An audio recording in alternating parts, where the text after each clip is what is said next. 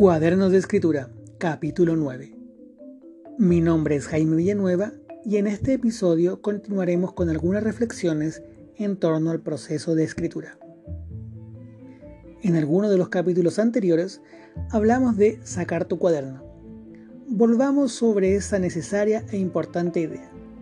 Para ello, vamos a situar este momento en un continuo de escritura estableciendo una diferencia en términos prácticos vamos a distinguir entre dos tipos de cuadernos de escritura. Uno, la libreta de apuntes y dos, nuestro cuaderno de escritura propiamente tal.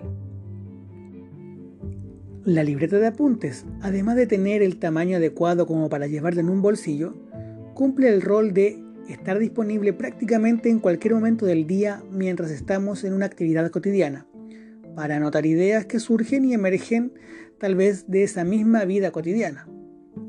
Así, en esta libreta dejamos plasmadas las ideas que revisaremos y trabajaremos después.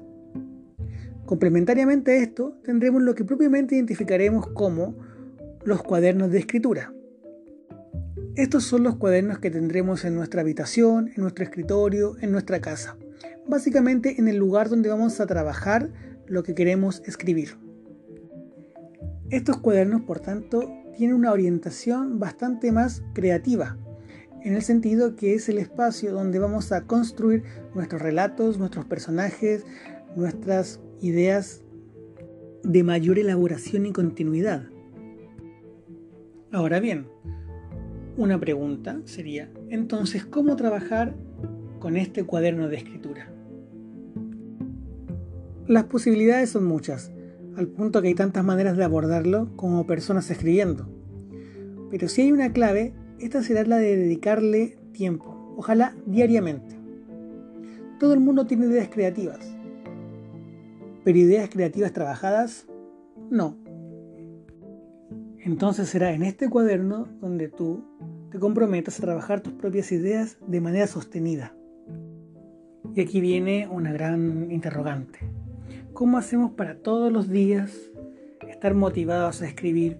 Para todos los días tener cierta disciplina, cierto hábito. Probablemente eso nos vaya a costar no solo por el ejercicio físico de tener que obligarse a estar en un lugar y desarrollar una actividad, sino por la manera de enfrentarse a esto, cómo hacerlo. Y para ello, al menos en este caso, tengo una posible recomendación. Y esto es pensar la escritura como una escritura en espiral. ¿Qué es la escritura en espiral? Es una escritura en la cual no nos vamos a detener en la linealidad cronológica o temporal de la idea. La escritura en espiral implica escribir todos los días algo y al día siguiente revisar lo que se hizo antes y continuarlo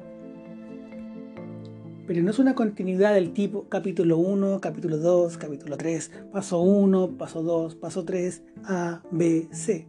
No. Por eso es en espiral, porque puede ser en desorden. Es muy importante no abandonar la escritura intuitiva, porque eso le va a dar flexibilidad al trabajo diario sin perder rigurosidad. Les doy un ejemplo. Planteémoslo así. Hace dos días tuve un recuerdo y escribí sobre un regalo que recibí hace varios años.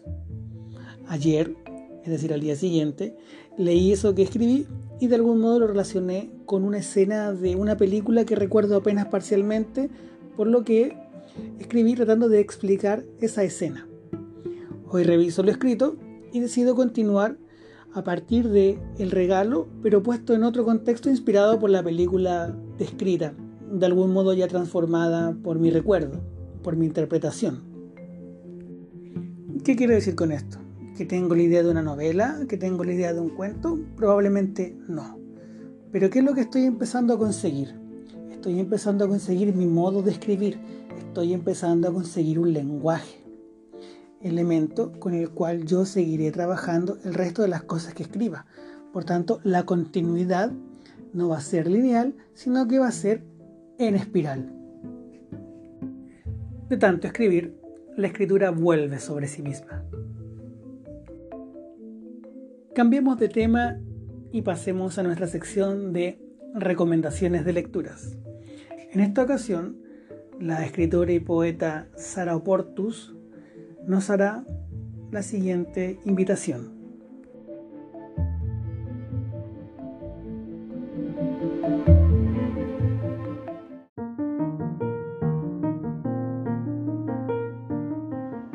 Memorias de una joven formal es el primer volumen de la autobiografía de Simone de Beauvoir.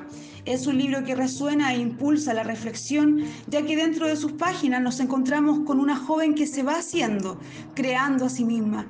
Hay que recordar que el origen burgués y conservador de la filósofa significó un trabajo diario, no tanto por las facilidades que tuvo de acceso a la alta cultura, que de hecho creo le favorecieron, sino por la reflexión interna y la apertura a la vida sin máscara que siempre quiso vivir como mujer. En una de las páginas describe el momento en que su madre se entera de que ella ya no cree en Dios, confesando, lamenté haberle hecho daño, pero me sentí muy aliviada. Por fin iba a poder vivir sin máscara. Es un texto cuyas descripciones no solo nos instan a una reflexión íntima, sino que a una poderosa reflexión política. Leamos a Bois. También para aprender a escribir es necesario que como mujeres conozcamos la voz de una autora versátil, profunda y revolucionaria para su época y para la nuestra. Leernos es una tarea pendiente. Para este tiempo recomiendo Memorias de una joven formal de Simone de Beauvoir.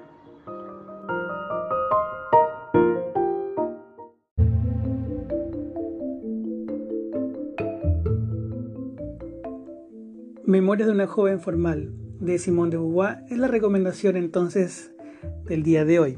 Muchas gracias Sara Oportus, poeta y escritora, quien junto a la licenciada en filosofía Jo Quesada tienen el programa Filosofía y Encierro que pueden seguir en YouTube y en redes sociales. Los invito a buscarlo. Hasta aquí el episodio del día de hoy.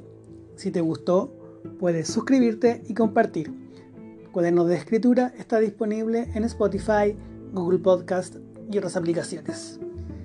Muchas gracias y hasta pronto.